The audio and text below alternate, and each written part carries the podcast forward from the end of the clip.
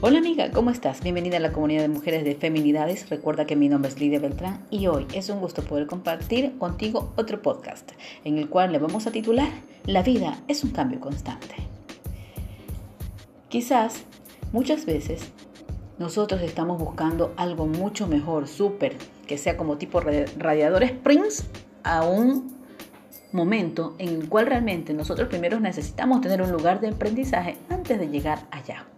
Así que muchas veces en la vida creemos que porque tenemos el talento no va a hacer falta aprender y estamos totalmente equivocadas. Todas necesitamos aprender y más en esta época donde el cambio es más que todo la constante más fuerte.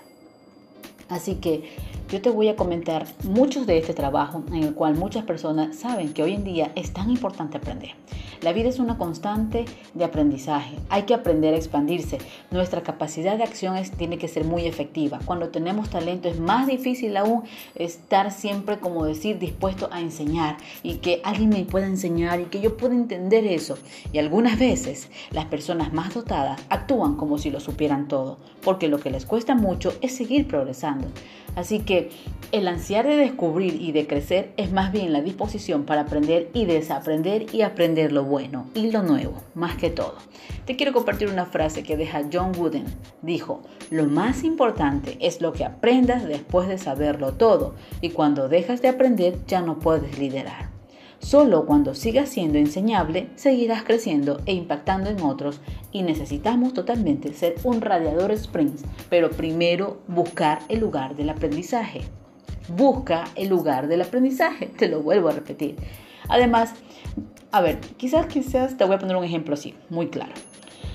Por ejemplo, ser un pintor y escultor tan impresionante como Da Vinci él, era un genio y en muchas más áreas que ningún otro científico de todos los tiempos. Sus apuntes iban de cientos de años por quizás adelantado el tiempo en el que ellos vivían. Y quizás muchos no lo entendían y es así como ocurre hoy en día. Pero recuerda una cosa, en una de siempre de nuestras vidas, en esa parte en la que nosotros estamos, siempre vemos más allá de otras personas. ¿sí? Tenemos una motivación que algo dice, no, yo necesito hacer esto, tenemos el sueño diferente a alguien más. Alguien puede tener un sueño diferente al que tú tienes. Recordando que el hierro se oxida y no se usa, el agua estancada pierde su pureza y cuando hace frío se congela. De la misma manera, la, la inactividad socava el vigor de la mente. Su gran motivación en Da Vinci Quizás era el deseo de acumular más conocimiento, porque Da Vinci pudo aprender y anotó nuevos descubrimientos en sus cuadernos, porque él siempre apuntaba todo, hasta aún el final de su muerte. Y la buena noticia es que no tienes que tener la mente o el talento de Leonardo da Vinci, porque para aprender simplemente tienes que disponer en tener una actitud muy buena y correcta. Recuerda, Eric Hoffer dijo, en tiempos de cambio, quienes estén abiertos al aprendizaje se adueñarán del futuro, mientras que aquellos que creen saberlo todo estarán bien equipados para un mundo que ya no existe. Y es totalmente cierto. Aún en la educación lo podemos ver. La habilidad más importante que debes conseguir es la de aprender a aprender. Aprende a aprender. Eh, quizás digas, oh, es un poco redundante lo que dice. Sí, pues inténtalo en esta, en esta semana. A ver, comencemos. Pide consejos a otras personas. Deliberadamente no des los consejos que normalmente sueles dar. Al final de cada día, escribe todo lo que hayas aprendido. Escríbelo. Quizás incluso todo lo que te haya hecho falta hacer en ese día. Te sorprenderás de lo que puedes aprender siempre. Más que todo, si tú pones en parte esta cuestión en tu vida. Porque recuerda, si me voy directamente a la palabra de Dios en Mateo 5:6, dice, dichosos los que tienen hambre y sed de justicia porque serán saciados. Si tú tienes hambre, tú quieres aprender, quieres ir más allá, vas a ser saciado de eso. En otras palabras, dichoso tú que estás teniendo esto, porque tu, va, tu sed y tu hambre va a ser saciada y vas a aprender lo que tanto necesitas. La vida es un viaje maravilloso, pero no es estático. Claro que no, porque estamos en constante cambio. Todo tiene un principio y un final. Y las cosas que ayer estaban, mañana puede ser que se fumen en nuestro presente. Acepte que la vida es cambio y que realmente seguimos en una constante cada día. Y que no solamente me voy a tomar la vida con tranquilidad ahora, no, sino que voy a disfrutar mientras esté en ese espacio. Y no me voy a preocupar totalmente de lo que tengo atrás. Ya queda atrás. Me voy a preocupar del presente. Es importantísimo aprender a cerrar etapas, capítulos, historias de nuestra vida, porque precisamente eso muchas veces aún no nos deja vivir como mujeres. Cambiar, renovarse, no permanecer en la, misma dichosa zona de confort y aún más que todo, mucho tiempo es peor, te vuelve holgazana. Cuando una se queda anclada en una vida que no le está aportando nada por miedo al cambio, en realidad ya está dejando de vivir con plenitud. Y es algo tan fuerte y tan duro, pero realmente es tan verídico. El cambio genera siempre incertidumbre y esa incertidumbre nos está entregando mucho miedo. El ser humano tiene mucho deseo de controlar, pero como seres racionales que sabemos que no podemos nosotros controlar todo, debemos precisar y aprender que la seguridad quizás total, en su totalidad no existe, excepto, excepto en el caso de la muerte.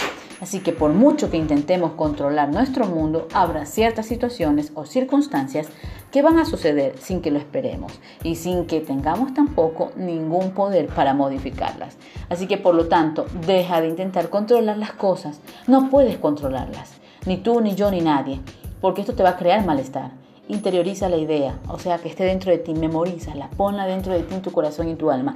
No puedo controlar al mundo, no puedo controlar a mi pareja, no puedo controlar totalmente lo que mis hijos hagan, la conducta de ellas, de ellos y ellas fuera. No puedo controlar a mi jefe, no, yo no puedo controlar a mi vecino, no, cada uno es responsable de su propia vida, así que interiorízalo.